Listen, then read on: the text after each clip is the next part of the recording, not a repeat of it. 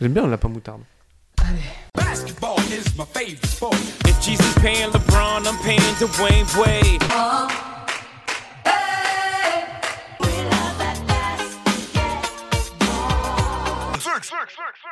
Salut à tous les fans de NBA esthétique et je suis très content d'être avec vous aujourd'hui pour un nouveau numéro de notre podcast Les 6 hommes. On continue notre tour d'horizon euh, des franchises NBA et aujourd'hui on est toujours à l'ouest, on est avec euh, le Utah Jazz et je suis toujours en compagnie de Easy, À l'ouest.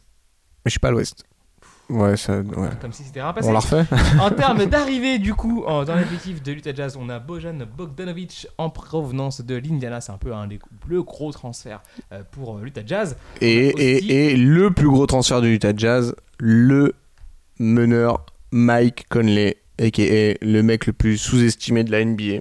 C'est lui, tu penses L'un des plus sous-cotés, on va dire. Au sous-côté, C'est pour sous-estimé. compenser notamment le départ de Ricky Rubio qui est parti. J'ai en- cru que t'allais dire c'est pour compenser l'arrivée aussi d'Emmanuel Moudier.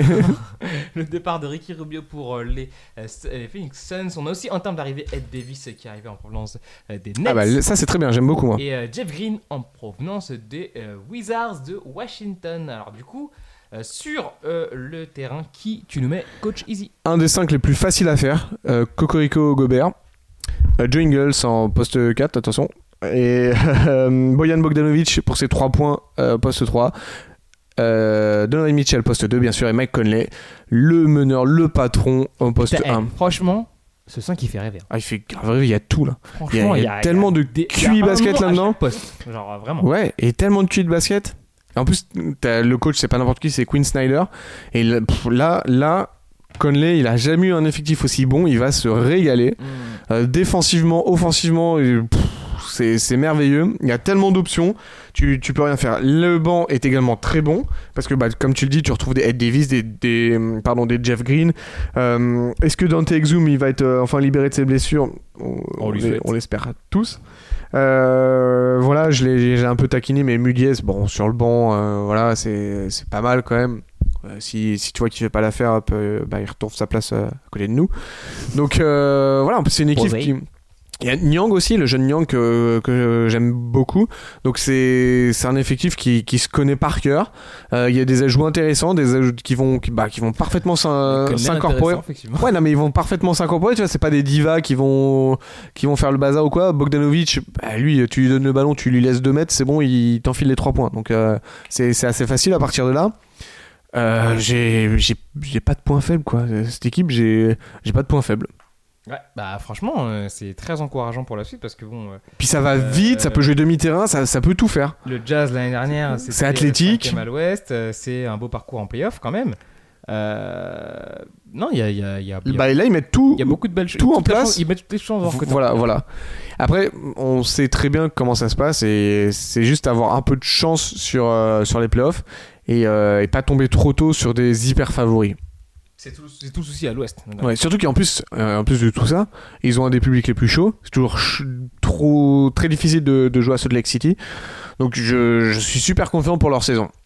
Je les ai mis quatrième à l'ouest. J'allais te demander ça du coup. Vu du bon, on les voit où? Je les ai mis quatrième, mais euh, pour moi, finale de conférence, ça doit être, ça doit être leur objectif. Donc tu vois, quatrième, donc ils ont l'avantage du terrain juste pour la- le premier tour. Il faudra qu'ils se bah, débrouillent pour, euh, pour gagner le, deux- le deuxième tour et arriver jusqu'au final de conférence. Mais ils doivent aller en finale de conférence. Quand tu as deux fois le meilleur défenseur de l'année dans ton équipe, quand tu as un général comme Mike Conley, euh, un mec athlétique comme Mitchell qui va continuer de progresser et mettre des, des points en veux, tu en voilà. Après, l'année dernière, ils ont pas eu de chance. hein. Ils, sont, ils sont tombés sur euh, Oui, mais bon, bah, les Blazers après- et Lillard en fait, surtout. Ouais, mais après, faudra, faudra, faudra jouer euh, des grosses équipes quoi, s'ils veulent aller en finale de conférence. Donc, faudra réussir. En fait, De faudra, toute façon, à il l'ouest, faut, effectivement, y a il pas de- faut qu'ils arrivent à passer ce cap de battre une grosse équipe en playoff. Voilà, c'est juste ça qui leur manque pour le moment. Complètement.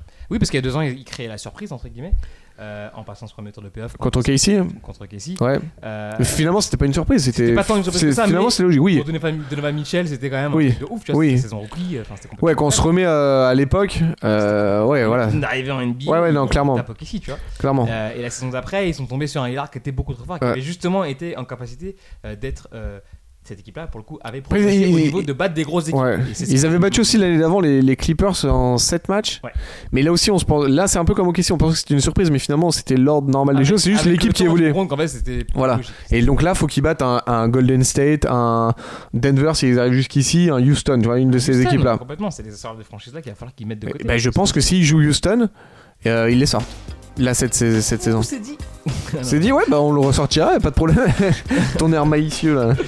Et ben c'était ce qu'on pensait sur la franchise de l'Utah Jazz. On se retrouve demain pour une autre franchise. Ciao Salut.